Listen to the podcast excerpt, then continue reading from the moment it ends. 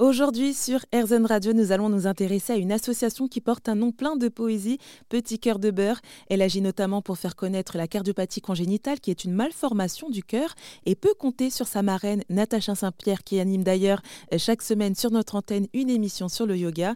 Et celle qui a créé cette structure, soutenue euh, par la Fondation Prévie France, c'est Gaëlle Marguin, que je reçois par téléphone. Bonjour Gaëlle. Bonjour. Alors donc euh, c'est vous qui avez donc fondé Petit Cœur de Beurre en 2014. Alors pourquoi est-ce que vous avez souhaité créer cette association? Alors je suis maman d'un enfant qui est concerné. J'ai un fils qui a aujourd'hui 8 ans, puisque c'est l'âge de l'association. Un, un, petit garçon qui s'appelle Balthazar et qui est né avec une malformation cardiaque, une, ce qu'on appelle une transposition des gros vaisseaux. C'est un mot assez barbare. Oui.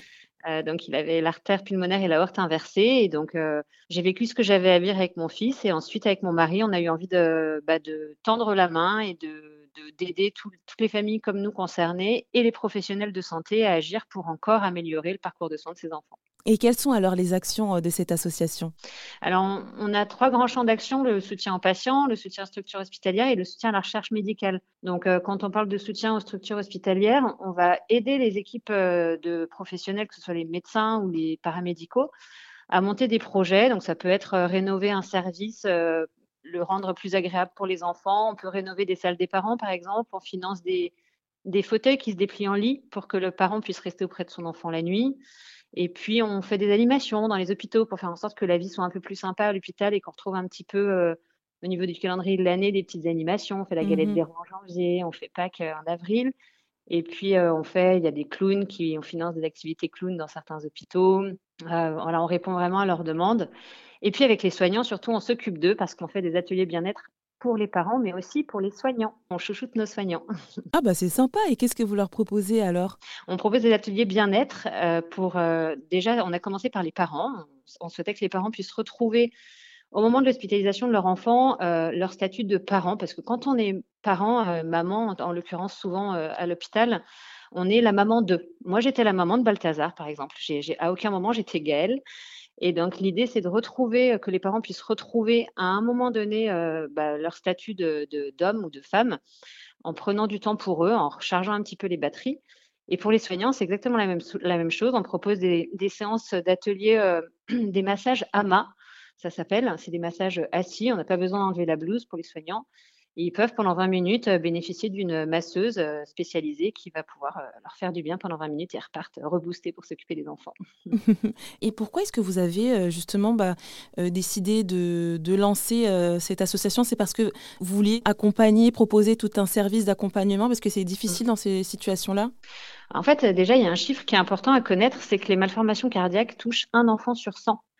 Donc ce chiffre est absolument énorme quand on prend un peu de recul, parce qu'on se dit mais j'ai forcément quelqu'un dans mon entourage qui est concerné. Mmh Alors fort heureusement, tous les enfants ne vont pas euh, avoir besoin d'une chirurgie, mais il y a quand même euh, à peu près la moitié de ces enfants qui vont avoir besoin d'une chirurgie ou d'une intervention, euh, chirurgie cardiaque ou cathétérisme, et donc passer par le biais de l'hôpital. Et en fait, nous, quand on a eu l'annonce du diagnostic de Balthazar, j'étais enceinte de 5 mois.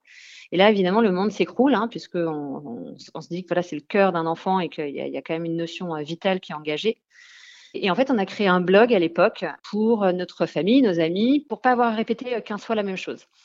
Et mon mari, quand il a créé ce blog le soir de l'annonce du diagnostic, m'a dit euh, bah, il faut lui trouver un nom à ce blog. Alors je lui ai dit écoute, là franchement, j'ai pas la tête à ça. Et il m'a répondu bah, écoute, moi, quand j'étais petit, mon grand-père, euh, qui était syrien, qui parlait pas très bien français, il, m'appelait toujours mon petit cœur de beurre. Donc le nom de petit cœur de beurre est venu de là. C'était à la base un blog.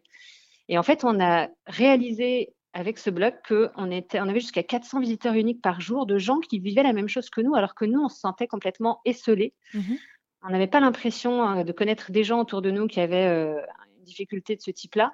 Et en fait, finalement, on n'était pas tout seul. Donc, on s'est dit qu'il y avait un vrai, il y avait une vraie attente des parents comme nous euh, de pouvoir échanger entre pairs, tout simplement. Hein. À la base, c'était ça. Et puis, on avait aussi envie de remercier le les professionnels de santé, les médecins, les paramédicaux qu'on avait rencontrés à l'hôpital Necker et qui étaient juste fabuleux. Et donc, on s'est dit, voilà, on va créer une association, mais sans grande ambition. Hein, C'était vraiment juste pour aider. Et en fait, on a été accueillis par les parents, par les patients et par les soignants. Et aujourd'hui, huit ans après, on est présent partout en France, dans les 23 structures hospitalières qui œuvrent autour de la cardiologie pédiatrique. Et ça, c'est grâce aux bénévoles euh, qui sont au quotidien avec nous. Oui, et d'ailleurs, vous en avez pas mal, il me semble. Oui, alors on a beaucoup de bénévoles euh, engagés autour de l'association et le bénévolat peut prendre différentes formes. Ça peut être quelqu'un qui va, par exemple, nous aider à faire de la communication, quelqu'un qui va maîtriser les réseaux sociaux ou euh, qui va nous aider à construire un site internet, ce genre de choses. Et puis, on a des, bénévoles qui, sont, qui ont un rôle un peu plus précis et qui sont là au nombre de 80 en France et qui sont ce qu'on appelle des correspondants. Et ce sont vraiment des, bénévoles qui vont agir à l'hôpital avec une formation euh, dédiée à l'accompagnement euh, des patients, l'écoute, euh, l'hygiène à l'hôpital pour pas faire de bêtises, et qui vont être en charge vraiment d'accompagner ces patients. Donc on a un réseau de psychologues aussi qui nous aident hein, avec ces patients parce qu'on ne peut pas agir tout seul.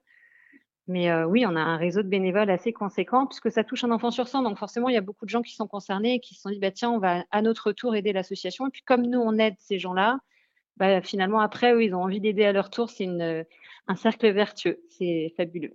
Oui, on sent qu'il y a vraiment une belle chaîne de solidarité au sein de votre association.